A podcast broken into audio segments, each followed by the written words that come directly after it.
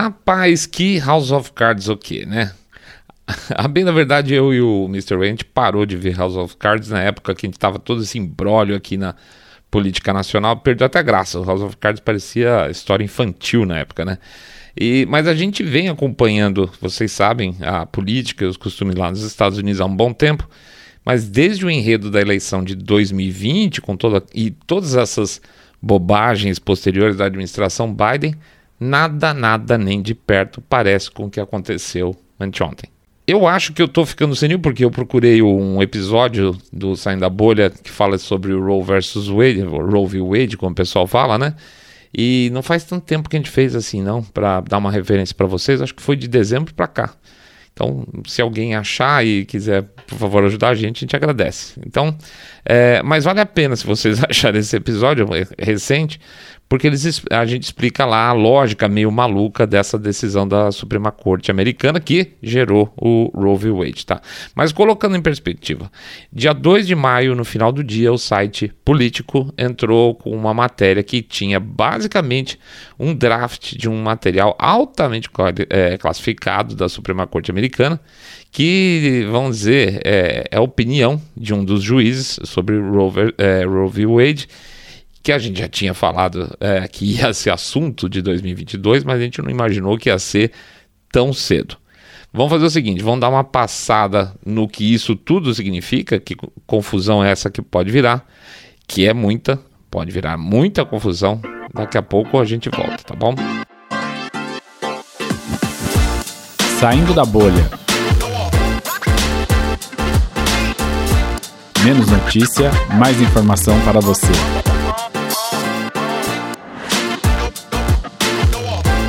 Roe v. Wade não é só sobre bebês. Bem-vindos ao Saindo esse é o nosso episódio 146, 146, e a gente vai fazer o nosso jabacito rápido aqui, pedindo para vocês entrarem no nosso site www.saindabolha.com.br e clicar no botão Follow. Pede também para entrar lá no Spotify, se preferir seguir por uma das aplicações aí de podcast, a gente está presente em todas, basicamente. Entrar lá no YouTube também, dá o clique lá no sininho, dá um like, por favor, fazer um comentário para ajudar a gente nas estatísticas.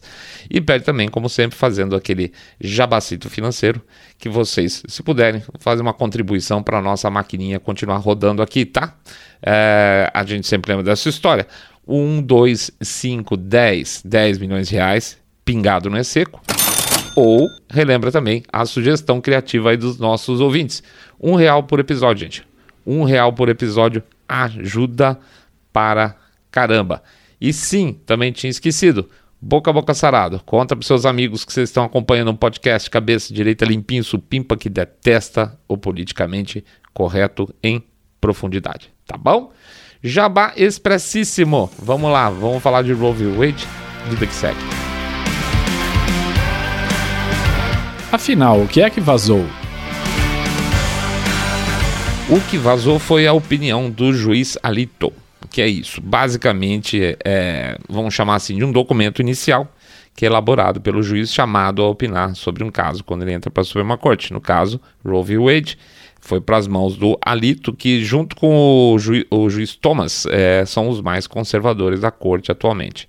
Muito bem, esse documento circula entre os diferentes juízes da corte para apreciação deles. E essa circulação começou em novembro do ano passado, tá? E foi até fevereiro desse ano, até que ele ficou lá paradinho em algum lugar. Quando a opinião do juiz circula, pode acontecer algumas coisas. Alguns juízes concordam, e vocês vão ouvir essa expressão ainda algumas vezes, são as concurrences que eles falam, ou os outros juízes discordam, que aí são os tais dissents. No caso, o que gerou o cabum todo é que o documento já tem o parecer prévio de alguns juízes que se mostraram é, a favor do que ele disse, gerando aí um placar de 5 a 3 a favor do fim da Roe v. Wade. Isso significaria que se todos mantivessem então essas posições, o que não é uma certeza, Roe v. Wade iria para o espaço. É isso. No documento de 80 e tantas páginas tem juízes que falam, olha, Do tipo, ó, eu não concordo com todos os seus argumentos. É, a verdade, eu tenho alguns argumentos que eu gostaria, inclusive, de acrescentar, ou eu tenho alguns argumentos que eu não aceito e retiraria. Mas, no geral, vou fazer então aqui meu draft também, e mas eu vou votar junto com você, tá? Esse, ah, eu vou votar junto com você, dá o tal do placar de 5 a 3 para derrubar Roe v. Wade. Então estariam nesse pé aí é, o juiz Alito, que é obviamente aquele que escreveu, os juízes Thomas, que eu comentei lá, que eu, junto com ele talvez seja mais conservador, uh, o Gorsuch, uh, uh, o Kavanaugh e a juíza Barrett, os três últimos foram indicados pelo Trump. E ficariam contra os, os juízes indicados pela esquerda democrata. E pode acreditar que eles são bem de esquerda. A juíza Sotomayor, a juíza Kagan e o juiz Breyer. Que esse Breyer aí é aquele que pediu as contas recentemente. Lembra que aí no lugar colocaram, uh, votaram a favor para entrar a tal da juíza Jackson, que é aquela que não sabe definir o que é mulher, mas vai ter que definir o que é aborto. Não é interessante? Ora, ora, que ironia. O que, que o, o juiz Alito diz que gerou toda essa doideira? Aliás, só resumindo, porque se tem falado muito, muita bobeira aí, rapidinho de Roe v. Wade. Roe v. Wade começa com uma entrada lá, uma, uma discussão dentro da Suprema Corte a respeito da validade do aborto, da constitucionalidade, tá? É, com essa decisão, federalizou a decisão sobre direitos de aborto, tá? Então, é, a, a Suprema Corte americana fez uma lei Basicamente é como se eles sentassem, eles achassem que eles são o, o Congresso lá, é, e falou assim: ah, vamos bolar uns critérios aqui para aborto. Ah, primeiro trimestre é, é livre para abortar. Segundo trimestre, cada estado pode estabelecer alguns critérios. Terceiro trimestre tem que ser critérios mais específicos, mais fechados, porque aí o bebê já está viável, então é sacanagem. É, essa, essa questão foi revisitada mais tarde, a gente já contou naquele outro episódio, e depois nesse outro. É, nessa vez que ele foi revisitado, houve algumas alterações em relação à viabilidade, tá? Então, basicamente, o que acontece não é que a Roe v. Wade fala que é, todas as mulheres têm direito ao aborto, ponto, acabou. Não é isso que acontece, mas de alguma forma ela liberaliza certamente para o primeiro trimestre, tá? Então, muito bem. Bom, o juiz Alito foi então analisar a questão toda, foi, foi no básico da questão, que a gente já mencionou antes no podcast, que o Roe v. Wade é uma lei que não passou pelo Congresso e por isso ele é perneta, tá? Ó a orelha da, da Lana aqui. Então ele ficou pernetão, não tem, não tem uma votação legislativa, não tem nada. Simplesmente a, a, a corte assumiu o papel de Congresso nessa situação. Desculpa, não, tá, não tem como. Isso é uma fraqueza da própria é, Roe v. Wade que sempre foi discutida. É, e eu não quero só virar lata aqui, mas esse tipo de coisa é muito séria lá nos Estados Unidos quando se fala de Constituição, tá? Tem outros países aí que a gente conhece que juiz muda a Constituição aí, tá nem aí. Mas agora com a entrada do Mississippi, tá? Que o Mississippi, a gente conta também essa história. O Mississippi foi lá e falou: escuta, é, eu queria acertar aqui uma questão de limite de 15 semanas. Foi para a mão, essa que caiu para a mão do, do juiz Alito. E ele falou o seguinte: ó, gente, não dá para estudar essa questão do Mississippi sem questionar a própria Roe v. Wade. Não tem como fazer isso e se questionar, não tem como não analisar o fato de que de verdade a coisa não faz sentido nenhum. E é exatamente isso que ele manda pau no parecer dele. Ele desmonta uma questão fundamental, e isso é o que os caras estão se matando, é que o aborto não é um direito constitucional. Tá? Vou repetir. O aborto não é um direito constitucional nos Estados Unidos. Falarem isso é bobagem. Na época que criaram a Roe v. Wade, o que foi feito foi uma, vamos dizer assim, uma coletânea de argumentos para justificar a criação da lei. E para o Alito, juiz Alito, nada disso faz sentido. E aparentemente para outros quatro juízes da Suprema Corte também. Então, de novo, apesar da, da de Roe uh, v. Wade ter sido criado como uma perdão, numa corte institucional, tá? Roe v. Wade foi criado numa corte constitucional, não quer dizer que o aborto seja um direito constitucional nos Estados Unidos. Entende? Tem uma diferença aí. Parte da argumentação, então, da época da criação da lei vinha de que seria uma é, leitura da 14 emenda, que é uma confusão enorme, eu confesso, não entendo direito, porque a história toda dessa emenda começa a respeito dos negros liberados da escravatura, que gera histórias a, respeito, a respeito é, visões a respeito de casamento, uma série de outros temas, e acabaram pendurando o Roe. Wade um pouco nisso aí também. E o Alito e seus colegas discordaram dessa leitura, dessa leitura também, dessa, desse fundo constitucional a partir da 14ª emenda. Então eles estão falando, não, não, isso é, é tudo bambu-jambo. Portanto, o que deve ser feito é que para a questão do aborto, deve existir uma matéria legislativa a respeito. E por quê? Porque ela não é uma questão constitucional, não é uma discussão constitucional. Tem que fazer uma lei para esse troço, tá? E quem define esse tipo de é, é, legislação não é a União, são os estados. Lá é uma federação, certo? Então, olha, o que os caras estão falando assim, em última análise, caindo o Roe vs. Wade, é, Wade não significa que acabou tudo lá. Significa que tudo vai ter que ser discutido novamente, estado por estado. E vão ter estados mais restritivos e tem, vão ter estados mais liberais. E o que eles estão arrancando os cabelos aí é que vão ter estados mais restritivos, é óbvio, tá? Então, só que é aquela história de sempre, o pessoal não quer ou, é, entender que existem opiniões diversas em, em, públicos diversos. Eles acham que sempre quem tem que dar as cartas é a esquerda com o ponto de vista dele. Grande problema é esse aí. Então, bom, repara um dado interessante que me pareceu também surpreendente nas fontes aí que a gente menciona. Além do Mississippi, que pediu os 15 meses, aproximadamente mais 20 estados já tinham pedido solicitações similares. Então, isso mostra basicamente que isso já era um interesse estadual fazia algum tempo. E aí, boom, seguindo essa lógica, cai Roe v. Wade. Mas isso é motivo para tanta confusão? É, é assim, gente. A gente continua aqui na frente. Como vazou? Sim, esse é o primeiro ponto. Como que vazou? Isso nunca aconteceu, eu vou repetir, nunca aconteceu antes na história americana. Jamais, tá? Portanto, quem vazou e que muito provavelmente vai ser pego, provavelmente vai se ferrar bonito. E pensa o seguinte, gente, para uma pessoa fazer uma coisa sabendo que ela vai se ferrar lindamente, é que ela tem que fazer parte de uma coisa muito maior. São duas linhas aí que são tomadas para explicar essa situação e eu posso é, quase garantir que rapidamente uma dessas linhas vai desaparecer. A mais provável, tá? A mais provável é que um oficial da corte, um court clerk, que eles falam, ligado à esquerda americana, vazou essa história.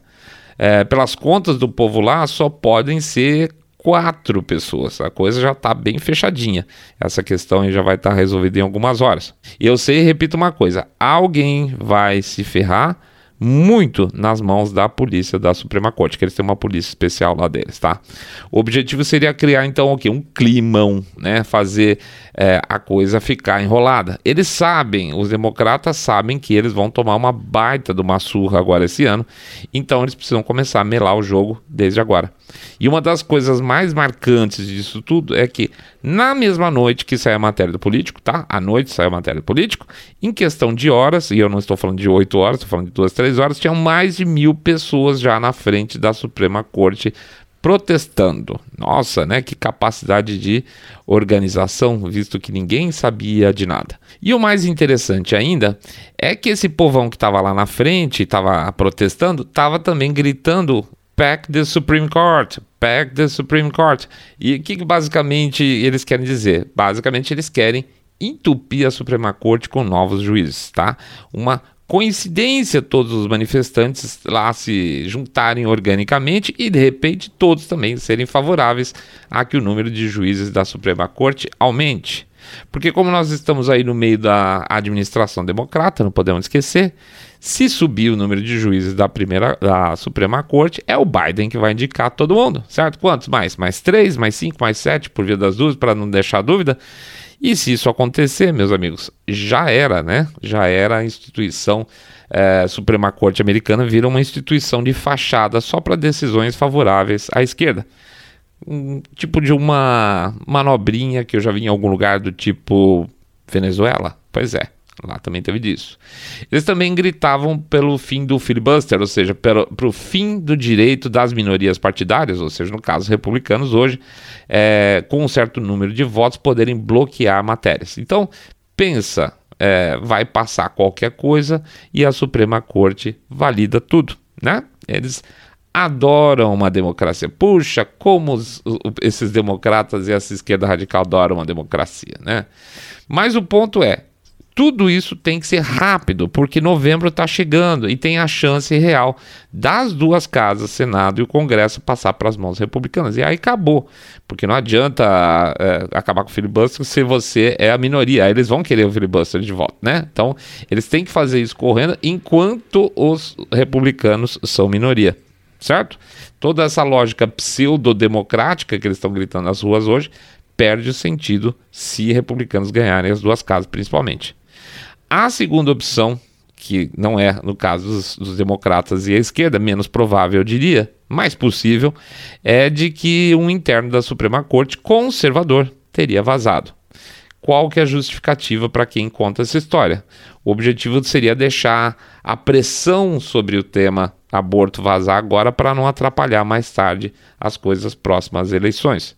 Me parece uma história muito fraca, mas não impossível, tá?